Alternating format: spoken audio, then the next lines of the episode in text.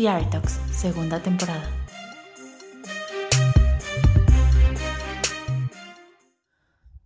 Buenos días, buenas tardes o buenas noches. Yo soy Angie Bisuet y esto es The Talks, el podcast del Foro Cultural Chapultepec. Haber comenzado en producciones escolares y hoy encontrarte en los escenarios con las producciones más importantes del país y de pronto darte cuenta que los sueños se alcanzan con muchísimo trabajo y perseverancia. No te pierdas este podcast en donde nos contarán algunos secretos de cómo se alcanzan las metas que parecen imposibles. Con nosotros, Domenájera.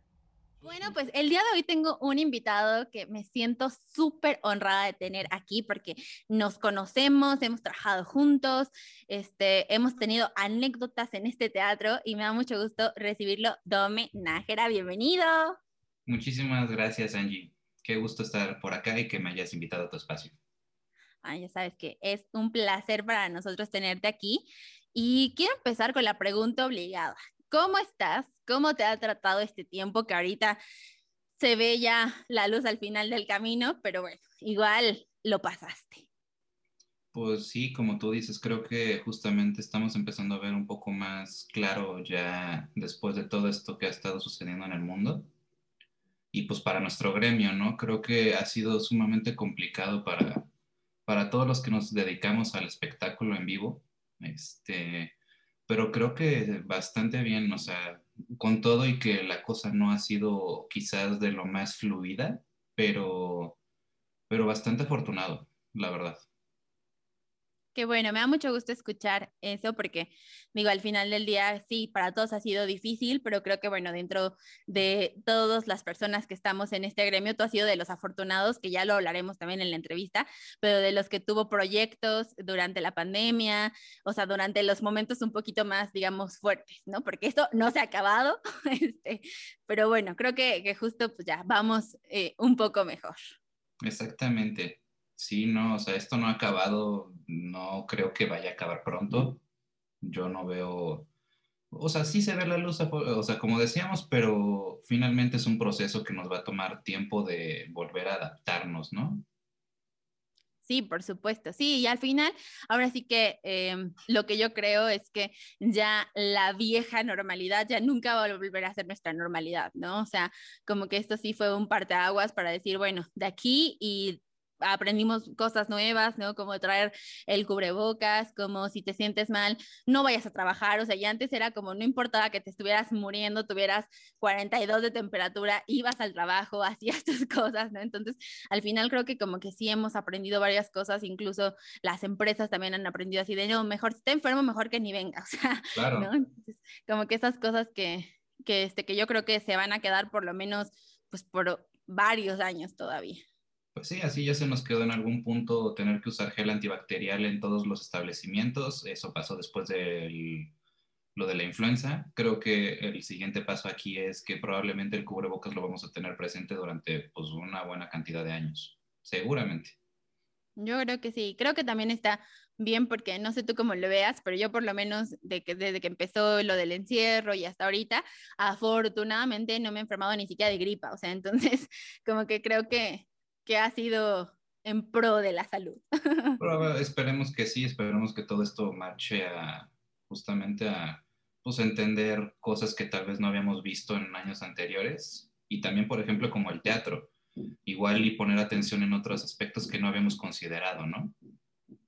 Claro, sí, 100%. Incluso como de temas justo de, de, medidas sanitarias y de tener este también como que más swingers o siempre tener como que un plan B en caso de que alguien se enferme contagie o lo que sea, ¿no? Como que un poquito más el control en, ese, en esos aspectos creo que también nos enseñó a nosotros a eh, repensar las producciones.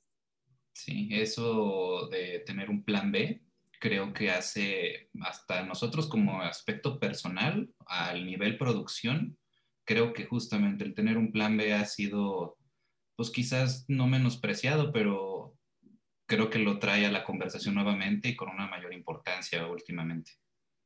Sí, 100%. Qué bueno que, bueno, no qué bueno que pasó, pero sí qué bueno porque justo pudimos como replantear muchas cosas, incluso de de formas de trabajar también, o sea, justo hace, la temporada pasada hablaba con Mahul y justo pensábamos esto, ¿no? O sea, que a veces era como de trabajar, aunque fuera 200 personas en el mismo espacio, este, un poco de dame dos minutos, dame tres minutos, este, aunque fuera las madrugadas y todo esto, y ahorita como que todo eso se ha tenido como que disipar un poco, como que también tomarse el tiempo, como también esta parte como de la presión así tan, tan fuerte, o sea, se, se repensó la forma de hacer este, también el teatro, por ejemplo, y, y, creo que también está bien, ¿no? O sea, como verlo desde otro punto y también decir, bueno, o sea, ahora sí que lo que siempre nos decían los papás y todo de nadie es indispensable, pero ahora sí nos dimos cuenta que nadie es indispensable y todo se puede acabar en dos minutos, ¿no? Entonces, disfrutar ahorita lo que hay. Sí, qué bueno que, to que tocas ese tema de indispensable.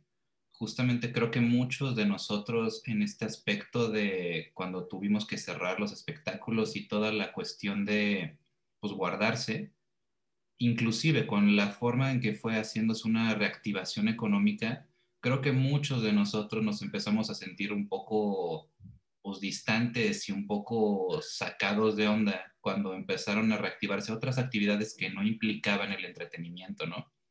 Ahí creo que justamente muchos de nosotros nos planteamos esta situación de decir, pues, ¿qué tan indispensable soy entonces, no? O sea, ¿qué tanto bien o qué tanto cambio hago yo con lo que hago de trabajo? A diferencia, por ejemplo, de un médico, a por ejemplo, de una persona que tiene un restaurante. O sea, ahí como que muchos de nosotros creo que nos sentamos un momentito a reflexionar acerca de, pues, qué estamos haciendo y si lo estamos haciendo bien, ¿no? Sí, y la verdad es que digo, también creo que es un tema eh, como de cómo ponemos nuestras prioridades, por así decirlo, pero también, justo también lo hablaba, creo que en el segundo podcast, este, el tema de decir, a ver, o sea, no nos dan espacio como para abrir este eh, los teatros y todo en ese tiempo era diciembre del año pasado, pero finalmente lo que ha mantenido un poco la estabilidad emocional y física de muchas personas ha sido justo el entretenimiento, ¿no? O sea, si no era por películas, series, streamings, conciertos por streaming, o sea, como que todas esas cosas, o sea, yo, por ejemplo, me ponía a reflexionar y decía, bueno, ¿qué había pasado en la Segunda Guerra Mundial, ¿no? Donde la gente se escondía abajo de la tierra, literalmente, y ahí se quedaba, mm, no sé, o sea, una cantidad de tiempo que es, o sea, insólito, pues, ¿no? O sea, y nosotros estando en nuestra casa con todas las comodidades, digo, la, gente que estamos, digamos, de la que estamos rodeada, o mucha de muchos de nosotros, o sea, con todas las comodidades, internet, este, Netflix, o sea, todas las, las cosas, digamos, en la mano, era como, me quiero matar, ¿no? O sea, era sí, como... en contraposición decir, o sea, cómo era esa, o sea, vivir una pandemia, por ejemplo, como sucedió allá en la fiebre española la gripe española, me puse inclusive a ver fotos y era surreal ver el paralelismo que sucedía en esos momentos de que había fotos de que los teatros también estaban cerrados, este, digo, con todo este confinamiento y que tuvimos algo de tiempo libre y ponernos a lo que decíamos, reflexionar acerca de lo que nos hacemos nosotros y decir, bueno, pues qué tan mal estamos pasando realmente ahorita a diferencia tal vez de algunos años atrás que también ya hemos tenido como humanidad tenemos que superar ciertas pandemias, otro tipo de fenómenos culturales y sociales y decir, bueno, pues qué tan mal estamos pasando realmente. Digo, tenemos aquí el Netflix, o sea, el auge de las plataformas digitales, o sea, justo llega a Disney Plus cuando está pasando todo esto y es como, órale, pues, pues, ¿qué, qué tan mal, exacto, o sea, qué tan mal estamos pasando realmente. Sí, digo, y quizá, o sea, para muchas personas, igual ya me gusta, ustedes hablan desde sus privilegios y sí, claro, porque obviamente hubo cosas este, mucho más difíciles como la gente que se quedó sin trabajo por muchísimo tiempo, que tenían familias, que sí tenían que estar saliendo a trabajar, que se enfermaron, familiares que se murieron, pero bueno, o sea, también de alguna forma, este, esto que, esta reflexión, digamos, es también en el poner también en la mesa el hecho de decir, a ver, o sea, qué tan eh, beneficioso o no es el espectáculo.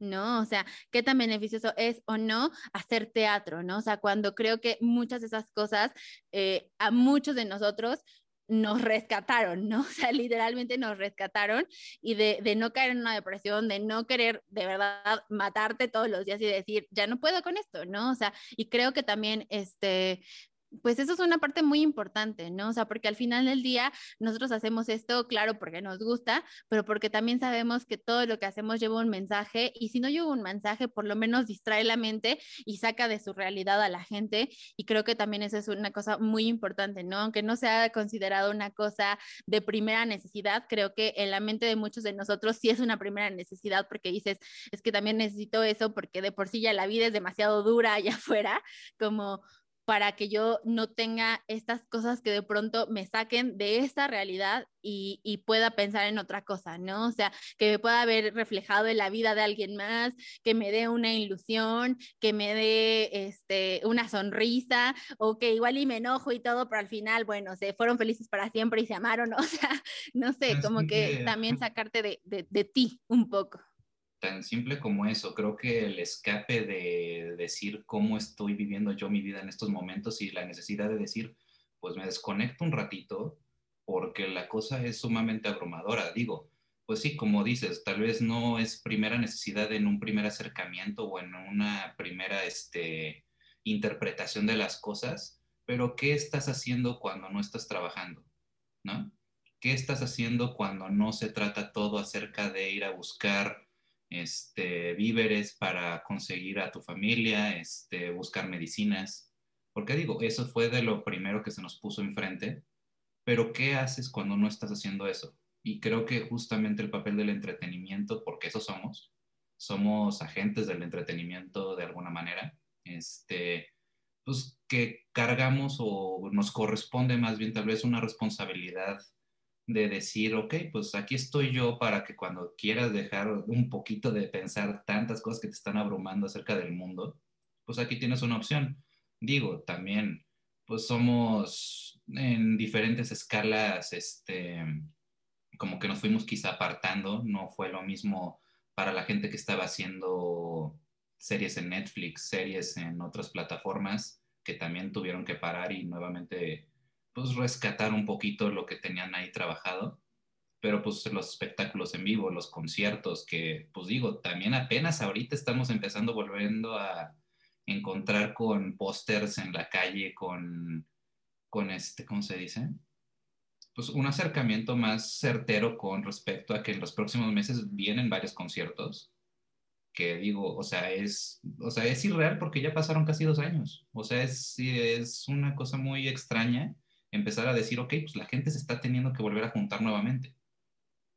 Sí, claro, sí, sí, sí, y, justo ahora que ya anunciaron el Corona Capital y ya anunciaron el Vive Latino y todo eso, este, de hecho, yo ayer estaba viendo de unas chavas que están en, en, este, en Canadá y que estaban en el concierto de Maluma, o sea, y era una cantidad de gente, o sea, irreal, y que yo decía, es ¿en serio? O sea, como que yo todavía veo eso, veo eso y yo digo, no sé si yo sería capaz. O sea, la verdad es que yo todavía no sé si sería capaz, pero justo es eso, ¿no? O sea, al final del día hay que activar, o sea, hay que activar porque finalmente eh, esas industrias, estas industrias, eh, um, las sostiene muchísima gente. O sea, muchas familias dependen de esto, ¿no? Entonces, al final, pues hay que intentarlo, ¿no? Hay que intentarlo y también pues lo que tú dices, por ejemplo, no, no castigar quizá el hecho de que la gente esté buscando nuevamente hacer, llevar comida a la mesa. También es irreal, por ejemplo, me acuerdo que hace algunos meses cuando ya empezaban a darse conciertos en Estados Unidos o en otra parte o en algunas otras partes del mundo, en las que pues sí tenías ya ese estigma de decir cómo es que tanta gente se está juntando, ¿no? Pero también es nuevamente decir, ok, pero pues no es que estuviera mal hace algunos años, no, o sea, no, Eso, y no es que necesariamente esté mal. O sea, si estamos buscando tener medidas sanitarias, estamos buscando también guardar la sana distancia porque entendemos que es un problema de, de que la gente se junte, evidentemente, sí es un asunto de, ese, de esa índole, pero justamente empezarnos a quitar ese curita de decir, ok, pues podemos empezar a pensar nuevamente en juntarnos en una arena, en un, en un auditorio nacional, porque no solamente es justamente necesario para la industria, es necesario para uno de decir, güey, o sea, ¿qué estoy haciendo tanto pensando solamente en, en ir a trabajar? Vuelvo a lo mismo, ¿qué, qué haces cuando no estás trabajando? ¿No? Sí, claro. Sí, sí, sí. pues bueno, digo, creo que aquí este, ya justo estamos regresando a esos puntos, ya los teatros están al 70%, este, los espacios al aire libre, los conciertos, los este, festivales, etcétera, al aire libre ya no tienen restricciones, entonces creo que bueno, ahí vamos poco a poco, ¿no? avanzando en esto y, y, finalmente, bueno, o sea, se respeta quien diga, bueno, voy, esperaríamos que lo hicieran con toda la responsabilidad del mundo. Este, y también se respeta a quienes digamos, bueno, pues la verdad es que yo no, y está bien, ¿no? O sea, creo que también en ese, en ese aspecto de decir, ay, o sea, ¿por qué no te animas? O sea, neta, ya, o sea, hay que vivir con, eso. no, o sea, a ver, cada quien, ¿no? O sea, cada quien también, pues igual hay gente que no va, no va, no va a ir a un concierto hasta diciembre del 2022 y está bien, o sea, cada quien sus cosas y también creo que esto nos ha enseñado a respetar las decisiones de los demás, ¿no? Si no quiere ir, no quiere salir, no quiere subir, no quiere bajar, no quiere viajar, está bien. Y los que quieran hacerlo, bueno, pues ojalá se cuiden y todo bien. Exacto, vamos a cuidarnos, vamos a buscar maneras justamente en la que pues nosotros, como te decía, agentes del entretenimiento, vamos a buscar las maneras en las que la gente se sienta segura y no solamente que se sienta, sino que de verdad esté segura en los espacios en los que estamos nosotros buscando tener algún espectáculo en vivo. Creo que la importancia justamente de la percepción ha sido también un factor fundamental en el sentido de decir, ok, ¿a qué lugares sí voy a ir y a qué lugares no? Porque pues digo, restaurantes empezaron a tener también cierta activación, la gente la ves llena, este, pues llena de mucha ilusión, volviendo a reencontrarse con un restaurante que tal vez era del, del gusto de la familia o lo que sea pero también el hecho de decir, bueno, o sea, qué tan seguro estoy yo en un teatro, ¿no? O sea, darle esa seguridad a la gente, tener esa, esa sensación de percepción de que la cosa va a estar bien y los vamos a cuidar.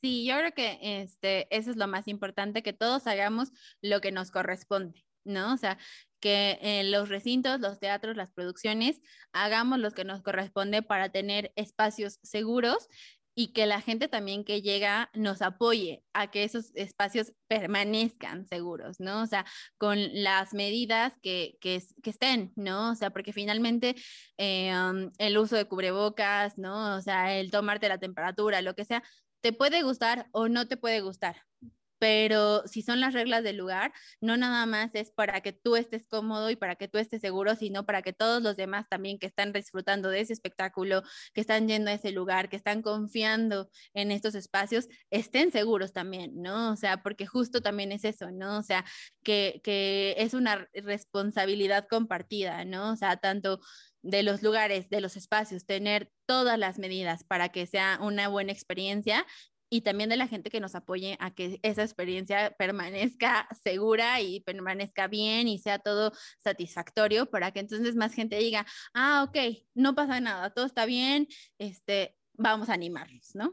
Exacto, vamos, es un esfuerzo conjunto para que las cosas caminen hacia un lugar que, pues, que nos convenga a todos. O sea, si yo estoy bien pudiendo tener este, algún tipo de ingreso a partir de que pues estoy teniendo una reactivación, estoy siendo considerado para proyectos.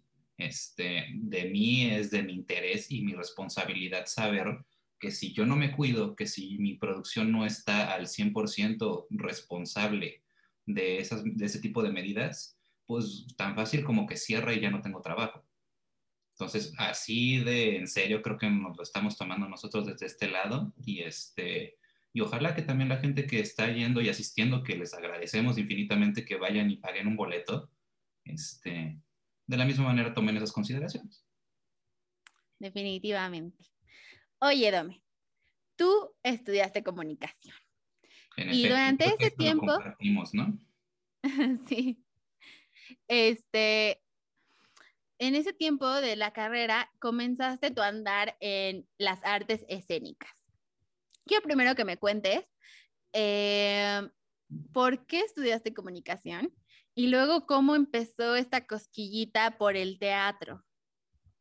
Ok, pues sí, o sea, estudié comunicación con la finalidad de convertirme en director de cine, creo yo. O sea, creo que mis primeros acercamientos certeros con decir comunicación era, era cine. Creo que el teatro en ningún momento jugó como parte del panorama hasta quizá ya al final de la carrera. Este, y fue pues bastante afortunado, disfruté muchísimo mi carrera. Este, y fue hasta más o menos como de los cuarto, quinto semestre más o menos en los que yo, por ejemplo, tuve un acercamiento con una compañía de comedia musical.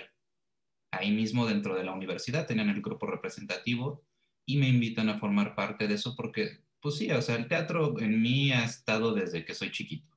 O sea, he tenido como que pues ciertas colaboraciones y cierto acercamiento con respecto, pero justamente la parte de la comunicación jamás había jugado un papel fundamental en poder tener ese acercamiento con el teatro pasa eso de tener el integrarme a la compañía de comedia musical y dicho sea de paso, creo que pues a muchos de nosotros como comunicólogos que tal vez luego nos, nos convertimos a esta parte del teatro, creo que nuestro primer acercamiento de alguna manera es la actuación. Tal vez algunos digan que no, tal vez otros tuvieron otro acercamiento, al menos de la gente que yo he podido platicar con comunicólogos, que terminaron haciendo teatro, de alguna manera te pueden contar alguna anécdota de que, ah, es que yo estuve en una obra y primero actué en tal cosita y, y de repente me dio como la cosquillita, ¿no? Yo justamente venía de eso, de estar colaborando como actor en, una, en la parte de comedia musical y este y ya fue al final de la carrera como que dije, ok, pues tal vez el camino del teatro pudiera ser un, pues una forma de, una forma de ganarme la vida. A mí nunca me explicaron durante la carrera de que un stage manager existía, ¿sabes? O sea, creo que si acaso la primera como la primera conjunción o la primera forma de que tuve de relacionar algún término era cuando en las clases de televisión nos explicaban lo que hace un floor manager, ¿no? Este, y quizá a partir de ahí como que empecé a tener una cierta inquietud acerca de, ok, pues tengo que llevar a cabo como cierta parte de la logística, este, como que esta situación de colaboración de un equipo de trabajo para que se lleve a cabo una, pues en este caso era un programa en vivo, ¿no? Pero qué tan alejado estaba, por ejemplo, de igual un equipo de trabajo que hace esa conjunción para llevar ahora a cabo una función en vivo de teatro, de algún concierto, pero específicamente hablando de teatro, creo que fue esa primera conjunción o ese primer acercamiento que tuve de, pues tuve dos temporadas de teatro que estábamos haciendo ahí un musical, este, y luego de eso pues ya se terminó la carrera y hubo que hacerse la pregunta de, ok, pues ya lo vi durante la carrera, ¿será acaso que el teatro es el camino? Y como que de ahí empezó esa cosquillita de decir, bueno, pues podríamos intentarlo, ¿no? Claro. Oye, eh, cuando tú empezaste en el teatro ya profesional, digo, porque he escuchado que muchas compañías de teatro de algunas universidades son como muy este, cercanas a la realidad, ¿no? Y hay otras que son un poquito más informales, ¿no? Cuando tú ya entraste a tu primera producción, o sea, ¿qué es lo que nos podrías compartir que fueron los primeros shocks de decir, esto no pasaba en la compañía de mi escuela? Pues creo que lo primero y lo más importante es que pues resulta que me pagaban. Es lo que te iba a decir. ¿Sabes? Creo que eso fue lo, primero que pasa por la mente de la gente que pasa de... Y es que pasa muy seguido, o sea, cuando estás integrándote primeramente en equipos de teatro, y creo que pasa mucho con teatro, este, es esta situación colaborativa de decir, bueno, tal vez no voy a cobrar mucho o no voy a, o no voy a cobrar de cajón, ¿sabes? O sea, probablemente ese es el primer acercamiento que tienes con el teatro y, este, y ya luego, pues sí, viene el shock que tú dices, de darte cuenta de que es una forma de vida, es una forma de profesionalizarte a partir de que estudias comunicación. Entonces, sí fue mi primer shock el que me dijeran, ah, pues te vamos a pagar tanto, ¿no?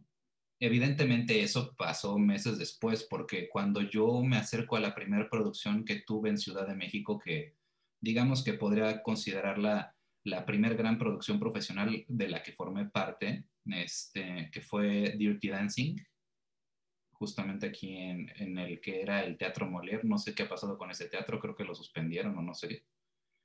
Pero digamos que ese primer shock fue de darme cuenta de cuánta gente trabaja dentro de ahí, de que, pues, ok, o sea, tal vez el equipo de trabajo que tenía en las compañías de Querétaro era pues no precisamente pequeño, pero sí no era un reloj descomunal que justamente todas las partes van cuajando para que suceda un espectáculo dentro de, pues que te gustan, tres meses más o menos, que son los montajes que, que se terminan haciendo aquí en la ciudad. Creo que se fue también otro shock, definitivamente, porque por ejemplo, cuando estaba en comedia musical de la universidad, ensayas durante meses con la finalidad de presentarte un fin de semana y además, este, pues sí, o sea, es el lapso de tiempo de preparación para dar solamente unas, como máximo, cuatro funciones.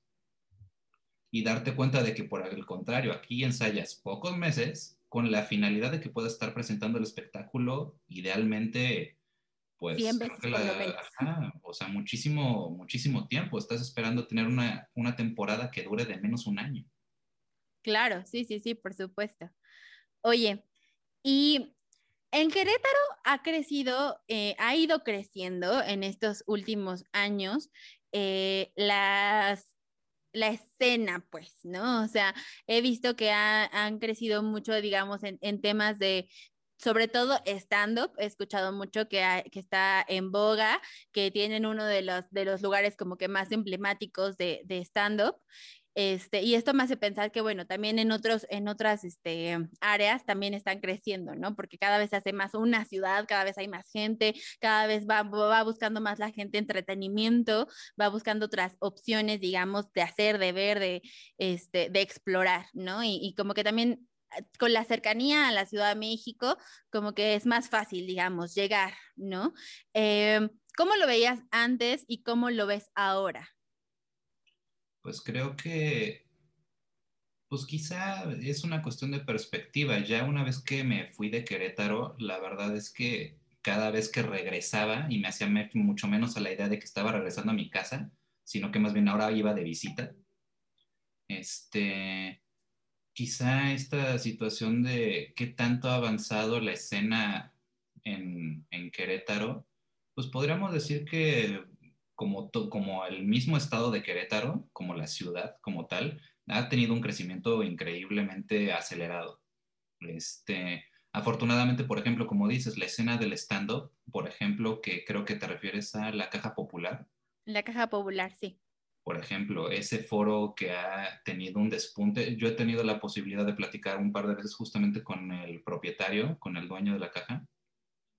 Y el chavo, bueno, señor chavo, es una, es una ambición muy específica con respecto a dónde quiere llevar su negocio. Y creo que también mucho de lo que implica o lo que significa que tu negocio tenga ese siguiente nivel es también tu ambición porque, por ejemplo, justamente creo que la caja popular es uno de esos grandes ejemplos de, de ¿cómo se dice? De, de historias, creo que de éxito con respecto a la proyección que tenías tú para tu negocio en respecto justamente a, al entretenimiento en la ciudad y e irónicamente estamos nuevamente hablando de espectáculos en vivo. ¿Sabes? O sea, justamente el stand-up es estar sentado escuchando a una persona acerca de sus vivencias, con el lado cómico y toda la cosa, pero es esa conexión que estás buscando tener con una persona enfrente de ti, es esta necesidad de tener este diálogo, aunque tal vez no es un diálogo, tal vez solamente es esta participación, esta retroalimentación de las personas en vivo. Este, creo que ha sido pues, bastante afortunado el caso, por ejemplo, de este recinto. Este, en otros aspectos he visto muchísimas otras compañías bueno, no puedo decir muchísimas porque tal vez no hay tantas que estén queriendo llevar su compañía a ese nivel, pero sí con esa inquietud de decir, quiero que, por ejemplo, el teatro en Querétaro crezca y que haya otro tipo de espectáculos para que la gente también se haga la idea de que, ok, puede pasar, por ejemplo, que un musical que en algún momento fue pensado para Broadway o Broadway pueda llegar a mi ciudad. Claro. Este, Por ejemplo, he visto, pues de hecho yo formé parte en algún momento de una compañía justamente antes de irme a Ciudad de México que se llama Ícaro Teatro, que precisamente, por ejemplo, el caso de Ícaro y el caso de Miguel Septién, este, ha sido también de una, de una proyección con respecto a lo que era su, su pensar del quehacer teatral en Querétaro para inclusive pues ya están dando funciones aquí en Ciudad de México, ¿no? Y es una compañía que la ha rompido y es una y es de un gran gusto ver que gente de Querétaro está consiguiendo tener ese tipo de aperturas. Evidentemente también la parte de la, lo que sucede en Querétaro y cómo hacemos que crezca este, el espectáculo o la oferta de, del mismo en la ciudad, pues le ha correspondido también a otro tipo de, de eventos, de espectáculos. Por ejemplo, podría enunciarte un par. Creo que la, la Mirruña es un caso de esos. Otro sería, por ejemplo, el Teatrito de la Carcajada, que supieron encontrar un, un, tipo, de, un tipo de público muy específico y por ejemplo, hace poco tuve la posibilidad de participar con otra compañía que se llama Inquieta Querétaro. Este, también con la misma hambre de decir, ok, pues podemos tener la posibilidad de traer espectáculos que normalmente nosotros tendríamos que ir a buscarlos a Ciudad de México, pero estamos teniendo la posibilidad de tener eso mismo en la ciudad. Y creo que eso es algo muy, muy aplaudible, más que nada. O sea, buscar justamente que tu compañía tenga el crecimiento de decir, ok, en algún momento la cosa puede ser tan fructífera y tan económicamente sustentable como para que la gente que gusta de hacer teatro lo pueda seguir haciendo en la ciudad, no necesariamente tener que emigrar a Ciudad de México. Claro, y creo que también eso es súper importante, ¿no? O sea, porque al final del día creo que a veces tenemos eh, como que este pensamiento de decir, ay, no, este, en todo lo que sea fuera de la Ciudad de México es provincia, ¿no? Entonces ahí nunca llegan los espectáculos padres, nada más llegan, este, no sé, alguno que otro estando pero o alguno que otro, este, eh, cantante, ¿no? O sea, pero no, no, no hay mucho que hacer, ¿no? O sea, no hay muchos teatros, o sea, casi, casi que en la vida, este, fuera de la Ciudad de México es nada más ir a la plaza o, este, hacer carne asada los fines de semana, ¿no? O sea, y es como, pues no, o sea, justo creo que también está padre porque también allá afuera hay gente que tiene ganas de hacer cosas, ¿no? Y que también le gusta el teatro y también le gustan los conciertos y también le gusta el stand-up y también le gusta el cine y pues, también está bien, ¿no? O sea, que tengan justo esa apertura este, y sobre todo también esas ganas, ¿no? Porque nada de esto se hace sin tener ganas y sin tener este, em, esta resiliencia de decir, bueno, igual nos vamos a caer 200 veces, pero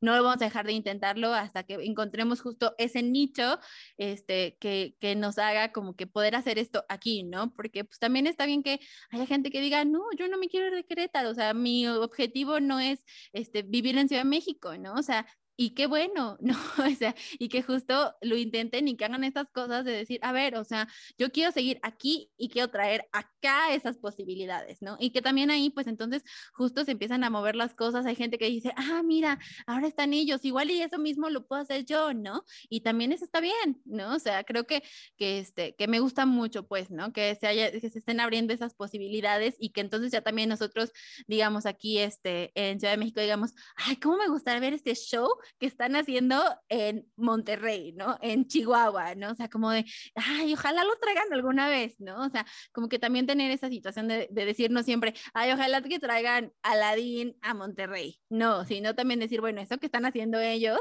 ojalá lo puedan traer para acá, ¿no? Entonces, creo que ese, ese intercambio y esas ganas de, de mucha gente, de, de esos esfuerzos que están haciendo, creo que son muy importantes para que también eh, los chavos de esos otros lugares del país se den cuenta que también pueden hacer cosas en sus ciudades y que no a fuerzas se tienen que venir para acá para, para lograr sus sueños. Precisamente, y creo que lo que tú dices, por ejemplo, de que hay gente que tiene esa, esa parte de querer ver los espectáculos y no solamente es la gente que quiera verlos, es la gente que quiere hacerlos, ¿sabes? O sea, que hay muchísima gente que dice, ok, pues no solamente necesito ir a ver espectáculos de Ciudad de México, quiero hacerlos en otro tipo de ciudades. Y por ejemplo, justamente en el caso de Inquieta, toparme con gente que ha sido sumamente gratificante el encuentro, porque tienen no solamente las ganas, sino que tienen las capacidades de poder llevar a cabo ese tipo de espectáculos. Evidentemente, y como en todo, hace falta tal vez ese tipo de procesos de formalización o de profesionalización, este, capacitación, quizá es la palabra, para poder llegar a ese tipo de, digamos, de escalas en cuanto a producciones, porque pues la inquietud está ahí. Creo que justamente es buscar, de alguna manera, por ejemplo, lo viví hace poco con esta compañía que te comento de Inquieta, que es buscar inspirar también de alguna manera, aunque pues no somos precisamente artistas por, en el estricto sentido de la palabra, pero sí buscamos inspirar tal vez de alguna manera teniendo un, un show como fue este, como fue el musical que presentamos, tener la posibilidad de inspirar a otras personas que vayan y vean el espectáculo, de decir, ok, es posible hacer y ver este tipo de musicales aquí en la ciudad.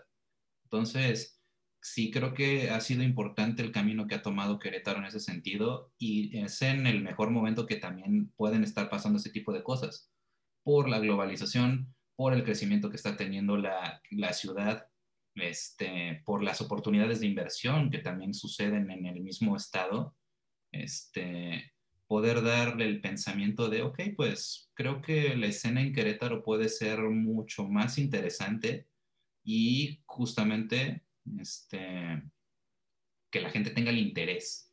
Creo que no solamente aquí, en Ciudad de México, sino en otras partes de México, sino en otras partes de México, perdón. Creo que el gran, la gran cuestión siempre ha sido cómo llevo gente al teatro. Porque eso creo que, y eso también creo que fue un, es parte de los shocks que me llevé justamente al llegar aquí a Ciudad de México, que fue de, pues no es que solamente en una parte de, de México estén teniendo problemas para llevar gente a, a, las salas. Creo que es en todos lados. El teatro tiene, pues de alguna manera como ese estigma, quizá un poco más complejo de decir, pues es que no estoy pudiendo conseguir necesariamente todo el público que quisiera tener aquí en mi sala. Es un problema y desde el día uno que estoy ahí al día de hoy, creo que no ha habido producción en la que no se cuestione la situación de cómo sigo trayendo más gente a los teatros.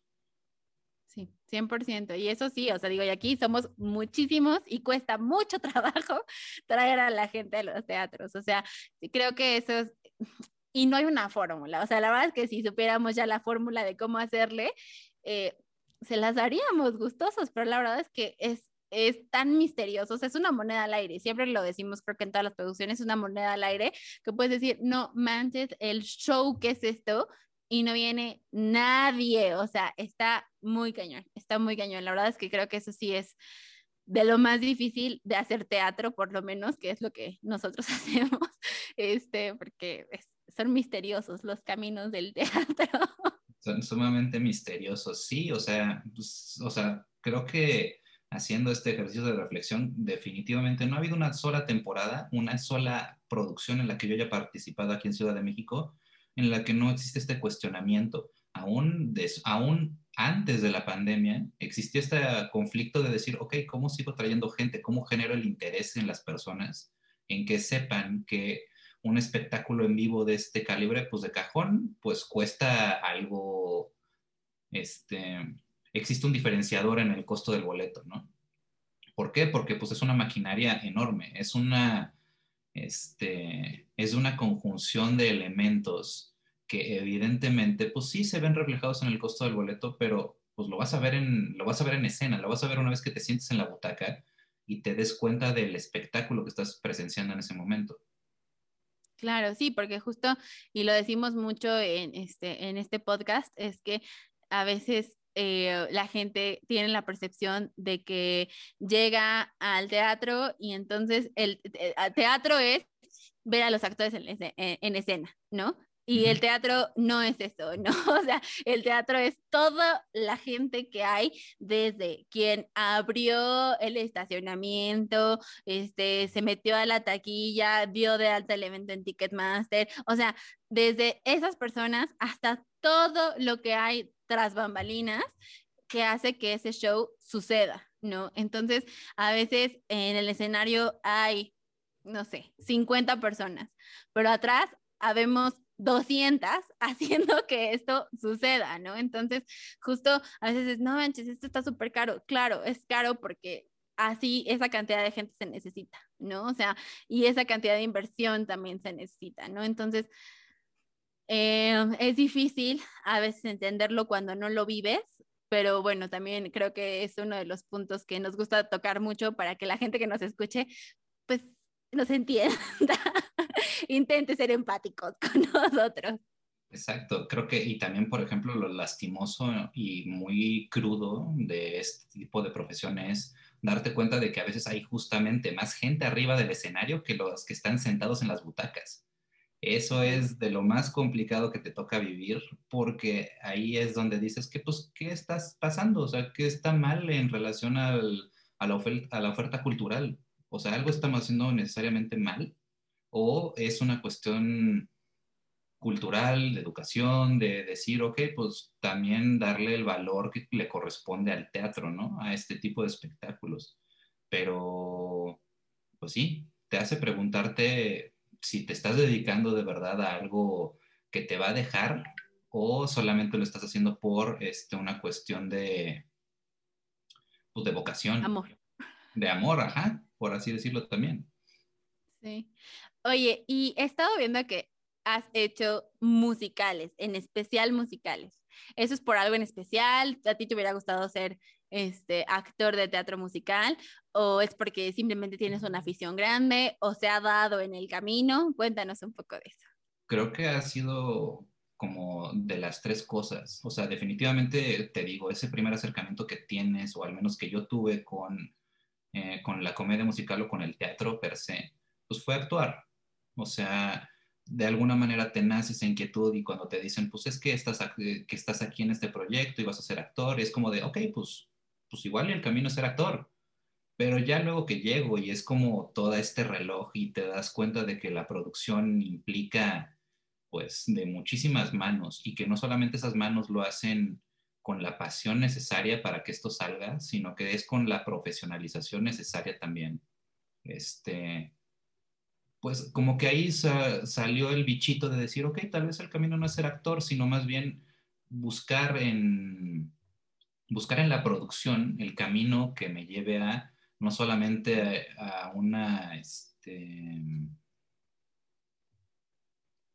pues un, una realización personal, sino que también es que estoy ejerciendo lo que, lo que terminé estudiando de alguna manera en la carrera.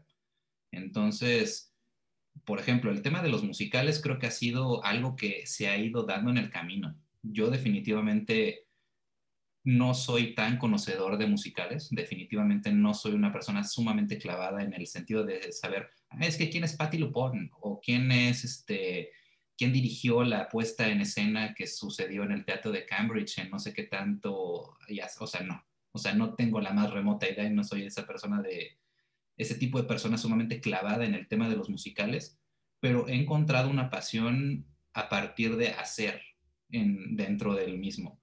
Y también, por ejemplo, la importancia que tiene la figura del stage manager en ese tipo de proyectos. Sí creo que si no fuera el caso de que son producciones bastante grandes, la figura del stage manager pues no hubiera pasado por mi cabeza porque pues no es una figura que necesariamente pueda ser o tener participación en muchos de ese tipo de proyectos. Porque son grandes, se ocupa la figura del stage manager.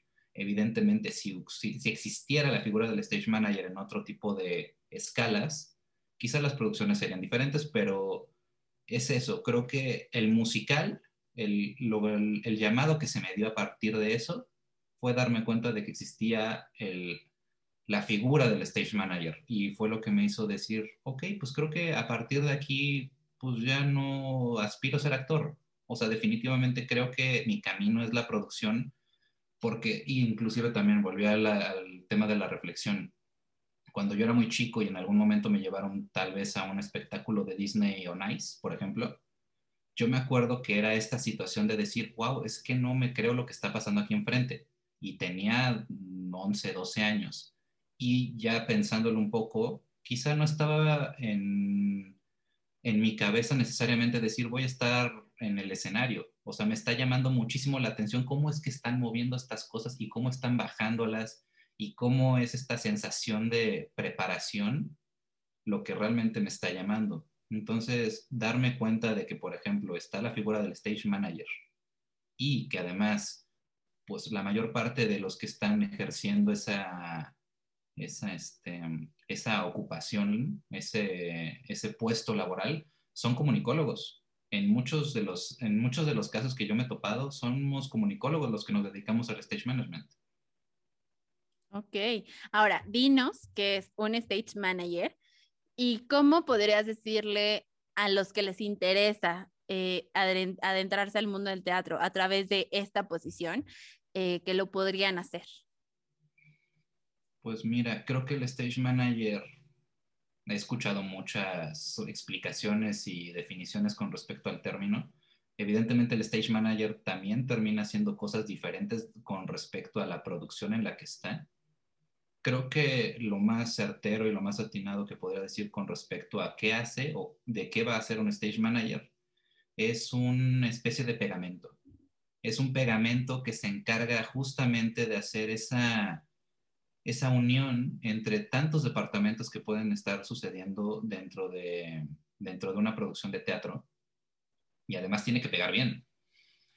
No solamente es un pegamento, es un pegamento que tiene que pegar lo suficientemente bien como para que se dé a la tarea de hacer esta conjunción entre un departamento de vestuario, un departamento de audio, este, porque es todo todo lo referente a cuestiones de logística, no solamente previo a que suceda el espectáculo, sino durante también.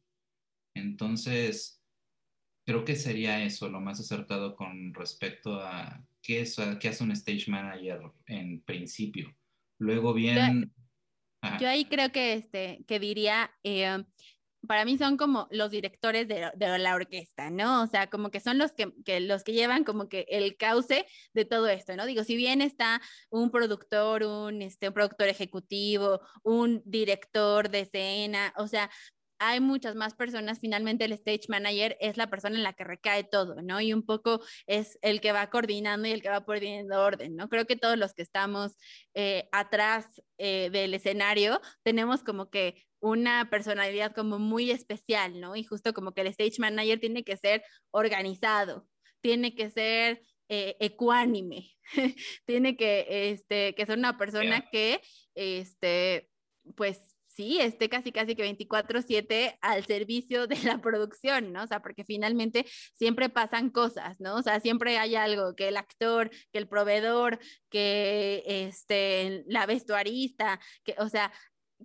hay que tener como que un nivel en la cabeza un poquito más elevado para, para poder hacer que toda esta orquesta llamada este, obra de teatro eh, funcione de una forma eh, correcta. Sí, o sea, como tú dices, o sea, están todos estos departamentos, está el departamento de vestuario, está el departamento de iluminación, está el director con su asistente, está la parte de audio, todos los departamentos que se te ocurran.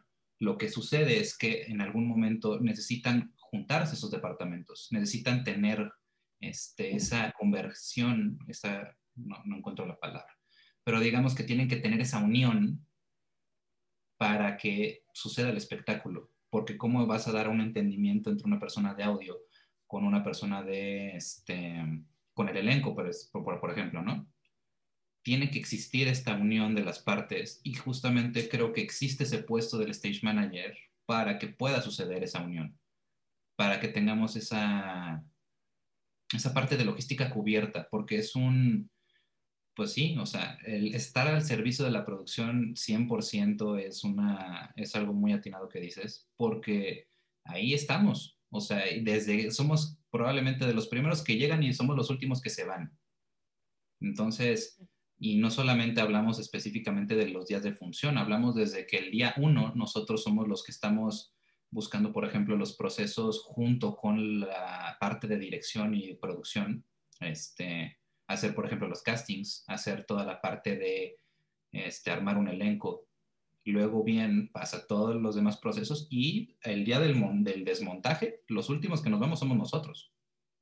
Sí, definitivamente. nos toca vivir todas esas fases y eso creo que es lo padre. O sea, no solamente nos quedamos en la parte operativa, o más bien no solamente nos quedamos en la parte de trabajo de mesa, nos quedamos todo el tiempo ahí hasta ver el resultado final, que es una función en vivo.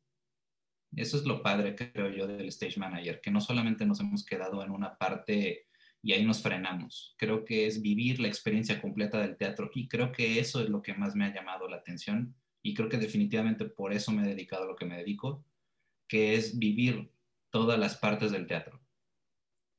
Oye, y ahora, ¿cómo llega alguien a, a una compañía? Creo que hay muchas formas de que eso suceda. Evidentemente, cuando no estás lo suficientemente sumergido en el gremio, te puedes llegar a topar con pared. Este, porque, por ejemplo, creo que para Stage Manager no hay audiciones, ¿sabes? Definitivamente no somos como un, no somos como la parte del actor o de la actriz de decir, ok, pues voy a ir a audiciones y así es como yo me quedo en una producción. Aquí, por ejemplo, la cosa ha sido sumamente afortunada en el sentido de que a partir, por ejemplo, de que tuve mi primera oportunidad como asistente de producción, la cosa fue escalando en el grado de que, ok, pues justamente busqué hacer varios talleres de stage management, este, también de producción, que son a partir de esos y que la gente que se dedica a hacer teatro profesionalmente son los que mm, son los que dan ese tipo de cursos. Creo que el acercamiento que yo tuve y el más certero que podría recomendarle a la gente es que se metan a los talleres de la gente que está haciendo teatro, porque a partir de eso pueden encontrar oportunidades laborales a partir de que digan, ah, ok, pues sabes que este muchacho o esta chica de repente fue como bastante pilas con lo que pude ver de, de cuando estuvo participando en el taller y creo que lo jalo, ¿sabes? O sea, es mucho de que te vean el potencial y que te puedan decir, te voy a dar tu primera oportunidad y a partir de ahí, pues, pues seguir tocando puertas. No, al día de hoy no he terminado de tocar puertas, afortunadamente, o afortunado o desafortunadamente. Es una búsqueda de siempre estar ahí presente. Creo que ese sería el camino que yo recomendaría. Busca acercarte a la gente que está haciendo teatro para, este, para darte un lugar. Oye, ¿y has estado en las producciones o en algunas de las producciones más importantes en México? ¿Cómo te hace sentir eso? Sumamente afortunado. Yo la verdad es que cuando tenía esta primera inquietud, pues la primera que tuve no era pequeña, o sea, ya llegué a lo, a lo rudo y darme cuenta de eso implicaba una responsabilidad de decir, ok, pues, pues hay que tomárselo en serio. Mm, o sea, te digo, creo que no ha habido día en el que no me sienta afortunado, inclusive todavía después de todo este tiempo, este tiempo de pandemia, porque, por ejemplo, pues de lo último que tuve la oportunidad de, hacer de stage management fue Ghost, ¿no? Y fue de los pocos proyectos justamente que a nivel mundial tuvo la posibilidad de estrenar a público. Creo que eso me hace sentir sumamente, me llena de muchas maneras.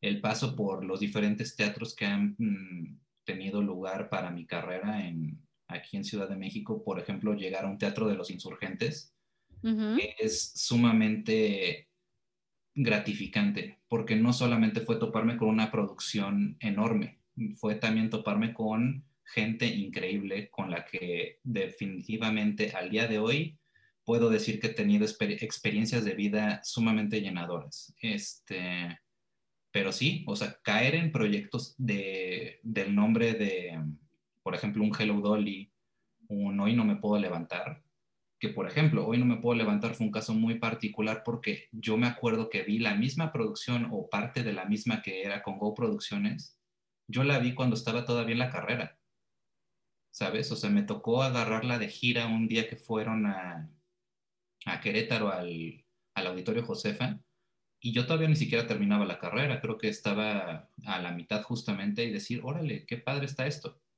Y pensar que tres años después me iba a poder meter a la producción y ser stage manager de la misma obra que me gustó tanto, creo que ese tipo de satisfacciones ha sido, pues eso, o sea, algo irreal y muy, muy gratificante. definitivamente. Cuéntanos un poco sobre Ghost y toda esta experiencia de montarla y hacerla en la pandemia, en, puntos difíciles pues de la pandemia. Eh, creo que ha sido una de las experiencias también mucho más complejas que me han tocado porque viene de un camino pues sumamente tropezado para toda la industria. Este, una especie de incertidumbre que nadie tenía la, la noción completa de que pudiera funcionar, ¿sabes? O sea, nos estábamos aventando al ruedo de decir, ok, necesitamos volver a activarnos, necesitamos que la gente vuelva a tener trabajo y, y, necesitamos inclusive también ser una solución o parte de la solución con respecto a que la gente tenga nuevamente oferta cultural dentro de la ciudad. Entonces, pues el primer reto que se nos presenta, creo yo, fue darnos a la tarea de entrar a ensayos, ¿no? Por ejemplo, este, toda esta parte de tener el cubrebocas en todo y cada uno de los instantes que estábamos ahí, este, representó un reto muy grande. Y, este, y le, agradezco infinitamente a Fran Escárcega este, la oportunidad de haber formado parte del, del equipo y no solamente bajo el cobijo de la compañía que era, o sea, sabíamos que el nombre, por ejemplo, de Morris Gilbert, pues estaba también ahí en, de por medio.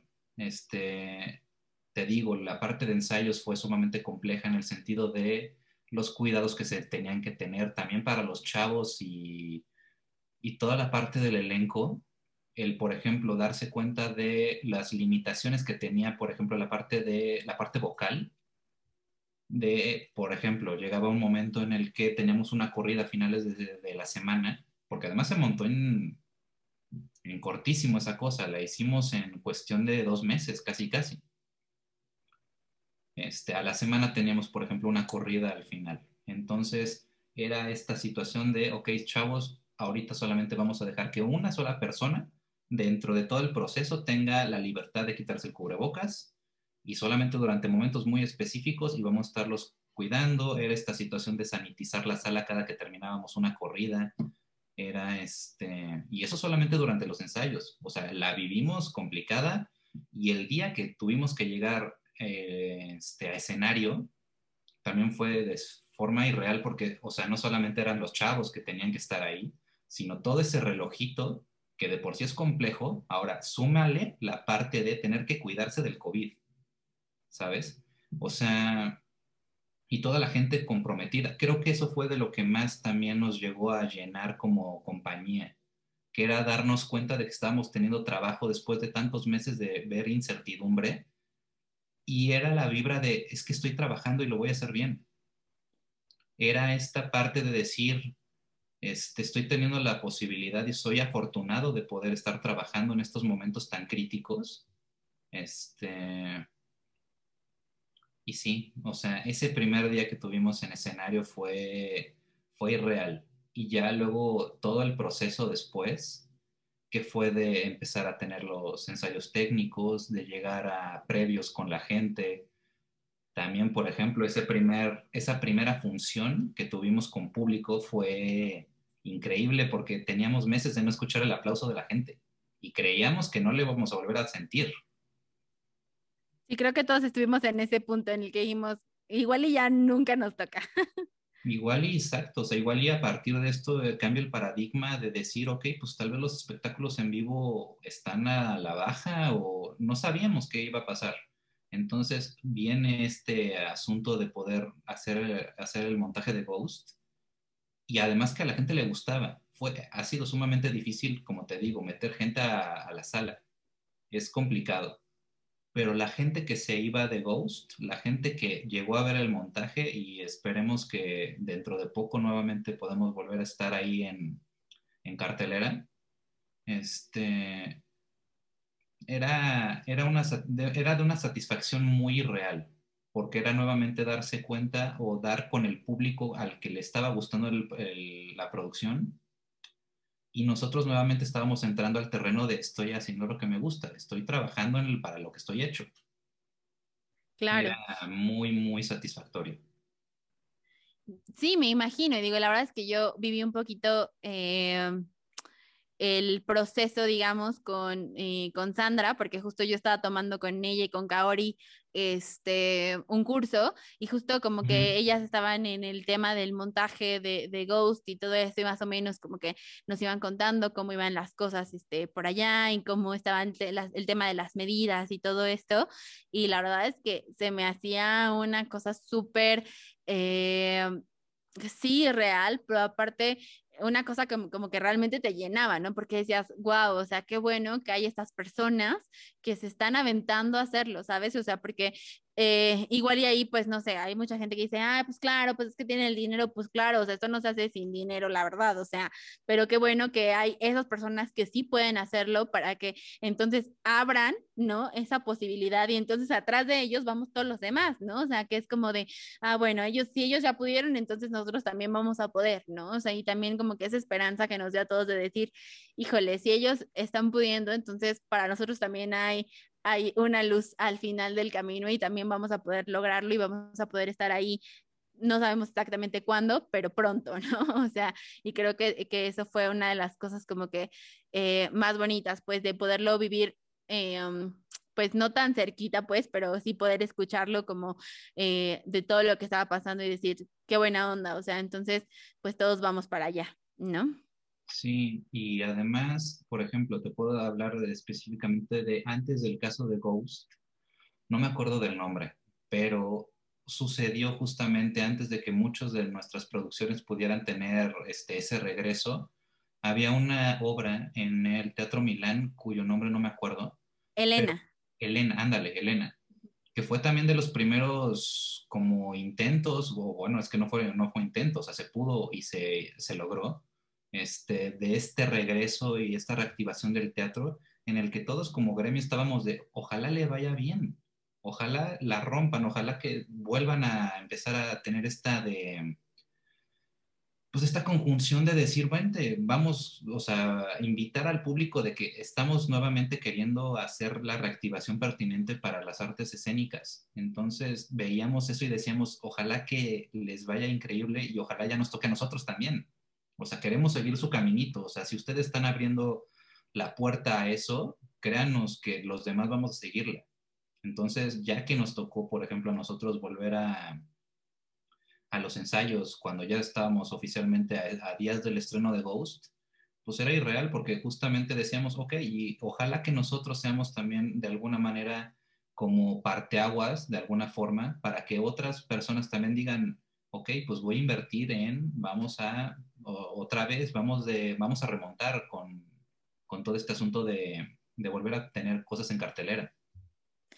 Obye, y ahora en tus últimos proyectos fue eh, Eres Bueno Charlie Brown, justo en Querétaro. Y amo esa obra. Yo la vi cuando estuve aquí en el Milán, la vi yo, no sé, como tres o cuatro veces, este, no sé, estaba Mario ahí, este, Pepe Valdés, o sea, eh, con ellos me tocó verla acá y me encanta, me encanta, o sea, y se me hizo como súper afortunado que ustedes la llevaran para allá.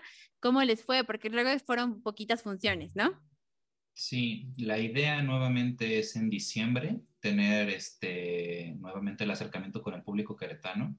Este creo que también ha sido como de las experiencias más gratificantes en el año para mí, porque pues no solamente significó seguir haciendo teatro, sino que me dio la posibilidad de regresar a Querétaro y hacer algo que no había hecho yo al nivel que, a nivel que yo hubiera esperado.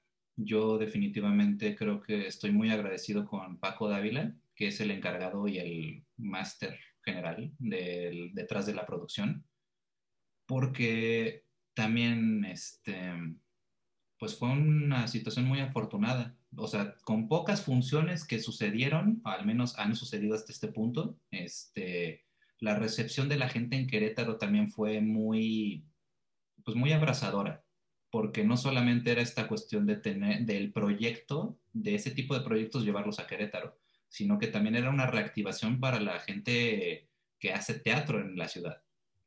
Este, pues de hecho también nos encontramos con ciertas cuestiones curiosas porque era pues de lo poco que se estaba presentando en el Teatro Metropolitano allá en Querétaro. O sea, nosotros no estábamos en el teatro per se, hay varias salas dentro del mismo espacio, dentro del mismo recinto, porque es toda como un, un centro de congresos. Pero de lo poco que se llega a presentar ahí, pues fuimos también nosotros como parteaguas de, de pues vengan, vamos a hacer teatro acá de este lado. Creo que fue sumamente, sumamente afortunado ese acercamiento con la gente de por allá.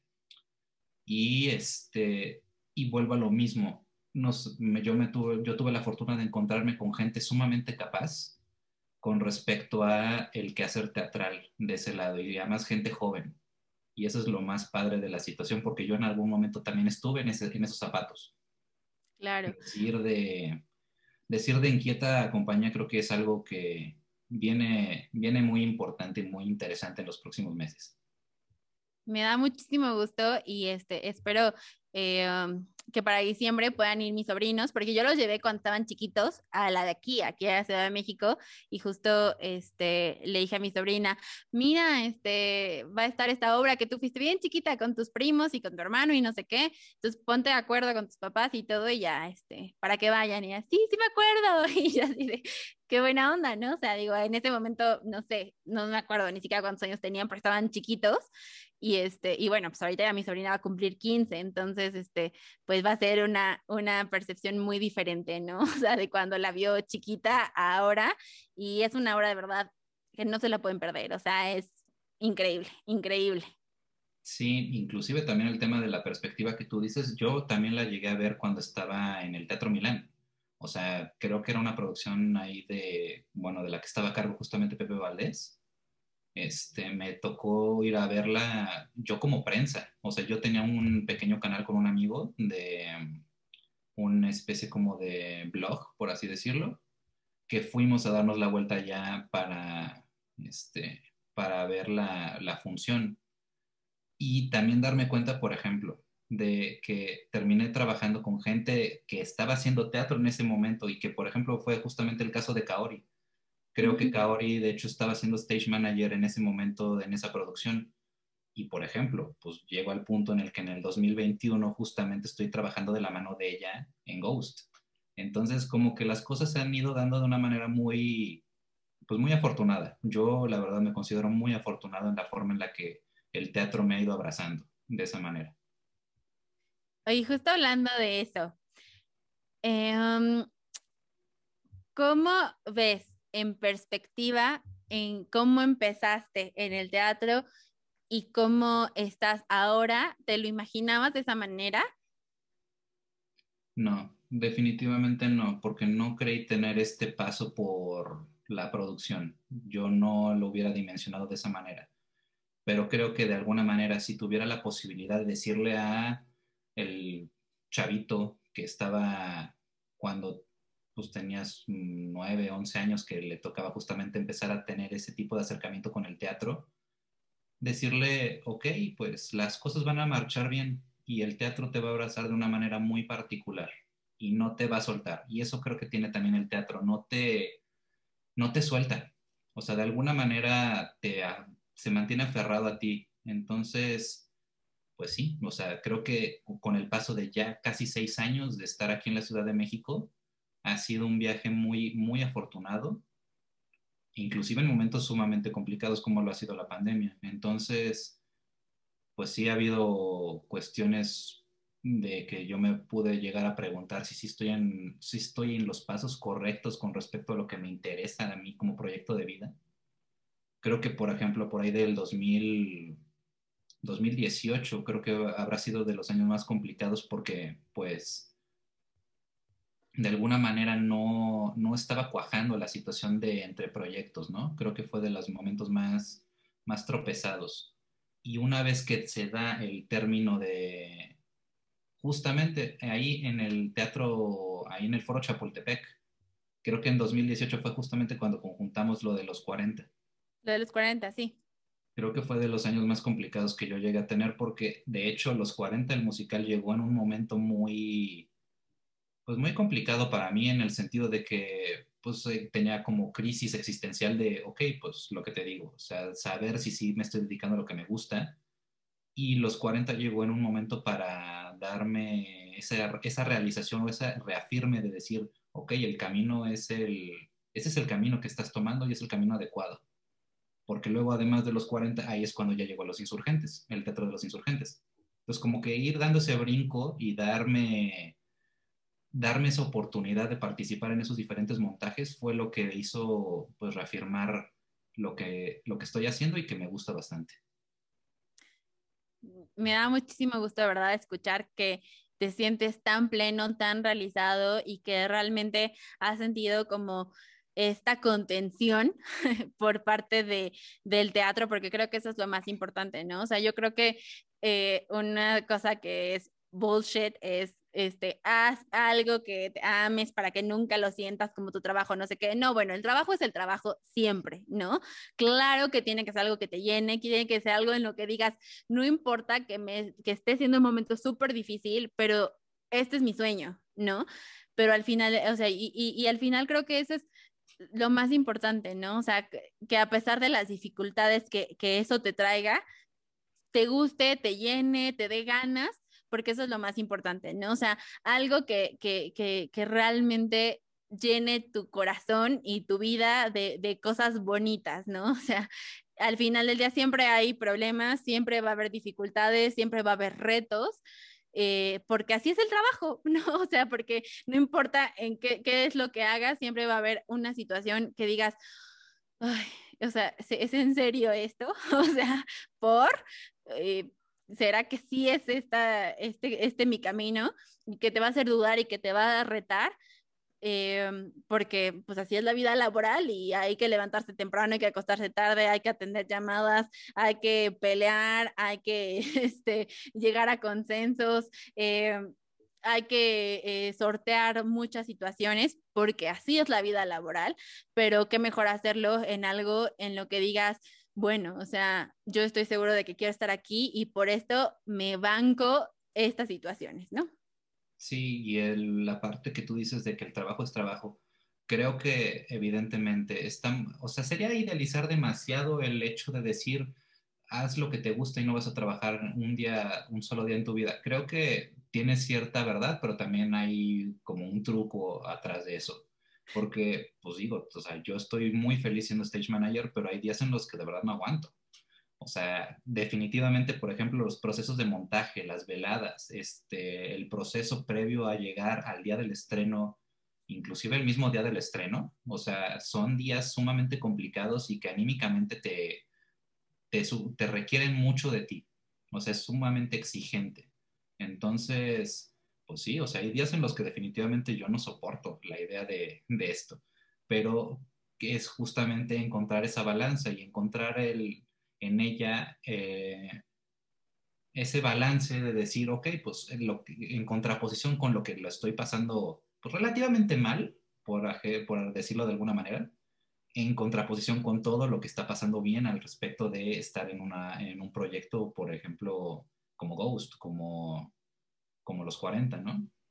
Entonces, sí, o sea, hay días en los que de verdad no soportas tu trabajo, definitivamente. Pero, pero no es una situación que definitivamente, y eso lo he aprendido con el pasar de los años, que vaya a ser que renuncies. O sea, simplemente es un, es un proceso que tienes que vivir y este, para llegar a, al, al deseoso día del estreno. Sí, definitivamente. Creo que, bueno, en esos momentos en los que dudes, en los que estés, eh, pues sí, ¿no? Con esta situación de decir, o sea, sí, ¿será que sí? O sea, ¿será que sí soy bueno para esto? Tómate un momento, no es permanente. Y pues es eso, ¿no? O sea, a veces hemos romantizado mucho este tema, ¿no? O sea, de decir, sí, para que nunca sientas que trabajas o sea, es eso, ¿no? O sea, finalmente, pues tienes que cumplir, ¿no? Porque estás al servicio de una empresa, de una compañía, de este, de algo, ¿no? O sea, y que al final día tienes que cumplir tiempos y hay que llegar a la meta y hay que, este, hacer cohesión con gente que igual y a veces pues no tiene tu misma ideología, que a veces hace más, que a veces hace menos, que a veces no hace lo que le toca. Eh, pero siempre va a pasar eso, ¿no? O sea, siempre va a, siempre va a haber esas pequeñas cosas, pero es un mal día, es mala, una mala etapa, pero no es una mala vida y, este, y todo pasa y no pasa nada, ¿no? O sea, creo que el autorreafirmarse todos los días y tomarse un tiempo y, aparte también creo que es eh, eh, que justo ese pensamiento de decir no pues no para que nunca tienes que que trabajas y no sé cuánto también es un poco de eh, esclavizarnos a decir ah bueno entonces nada más de tu vida importa, ¿no? O sea, también hay que buscar otros espacios, hay que buscar otros hobbies, hay que buscar otras cosas que también te llenen, que también este, te hagan sentir bien, que también sean parte de tu vida, este, sea lo que sea, leer, patinar, este, hacer ejercicio, eh, no sé, macramé, o sea, lo que quieran, pero también busquen otros espacios, otras cosas que también los llenen y que también los hagan sentir realizados para que cuando estén fuera de, su espacio de trabajo y cuando estén fuera de un proyecto y cuando igual y justo no haya otra oportunidad en ese momento, también tengan otros espacios en donde refugiarse y no tengamos esta ansiedad de, este, de work sick, ¿no? O sea... Sí, definitivamente. Creo que en todo sentido tiene, lo dices, lo dices de manera muy acertada. Creo que cuando tengas ese tipo de dudas, creo que vale la pena tomarte un respiro y, y nuevamente arrancar nuevamente en esto, de, en esto del teatro que tanto nos, nos, nos ha aportado últimamente. Oye, estamos llegando casi al final de esta entrevista y quiero eh, que, que pasemos a la sección que se llama Historias en Teatradas. ¿De qué se trata esto? Mi invitado anterior, que fue Darío Castro, un fotógrafo escénico, este, te dejo una anécdota que quieres que cuentes sobre cómo manejas tú tus emociones en un proyecto. Después de que nos cuentes esto, eh, me vas a tener que decir qué es lo que quieres que le pregunte a mi siguiente invitado. Ok. Ok, a ver. ¿Cómo manejo las emociones? Pues, ¿cómo decirlo? creo que hay que tener bastante bien plantados los pies con respecto a el trato con la gente, es porque somos eso, somos el factor humano.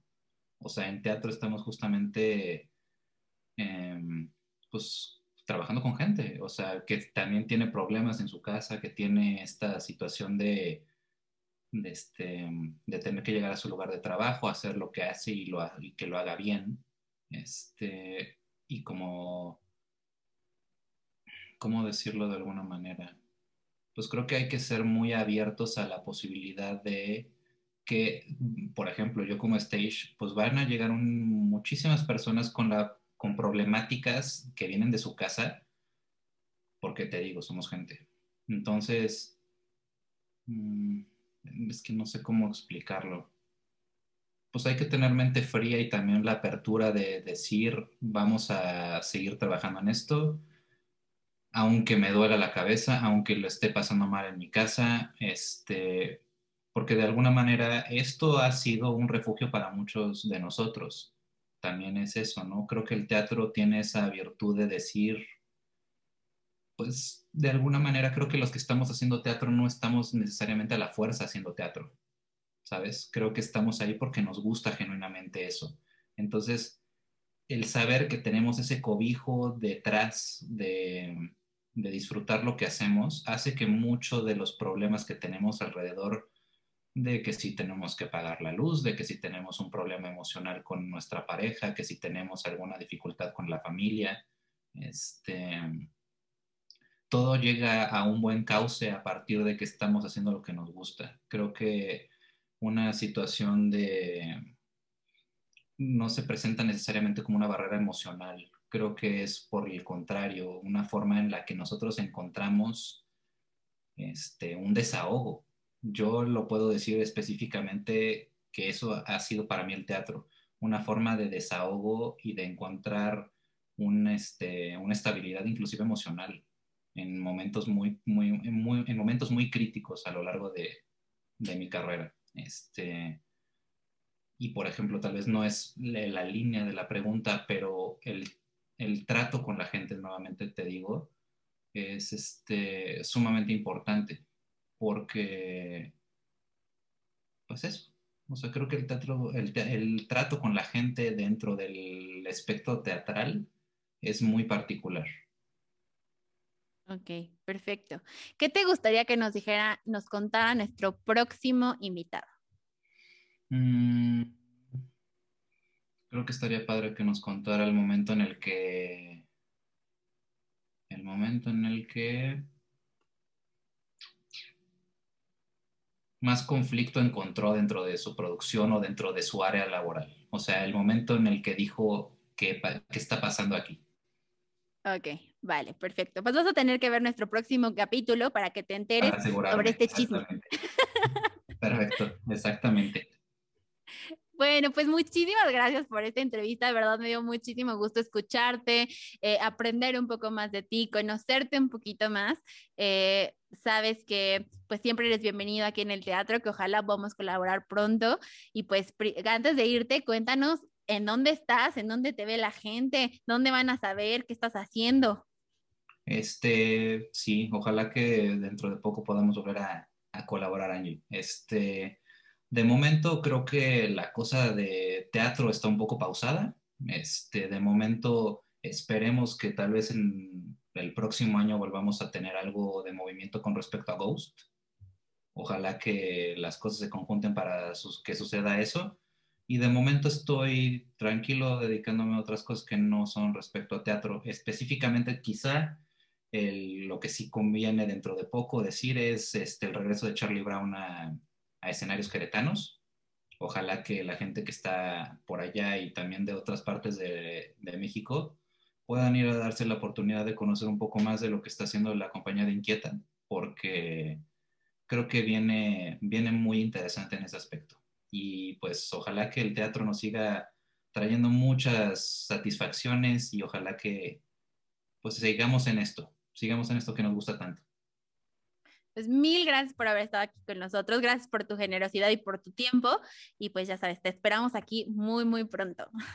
Muchas gracias, Angie. Ojalá que, ojalá que así sea. Bueno, pues espero que hayan disfrutado tanto como yo he disfrutado esta maravillosa entrevista con Dome. De verdad, este, espero que les haya dejado lecciones, que les haya dejado algo padre, que, nos haya, que se hayan distraído con nosotros mientras cocinan, hacen su quehacer, eh, están en el trabajo, donde quieran. Acuérdense que ya estamos en Spotify y en Apple Podcast. Y también, si nos quieren ver nuestras caritas todas hermosas, nos pueden ver en YouTube.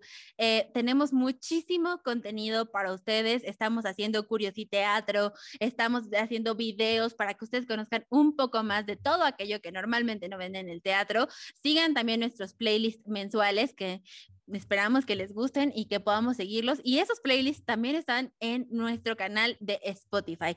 Así que no dejen de seguir. Eh, así que no dejen de seguir Theater Talks y por supuesto nos vemos pronto en el teatro.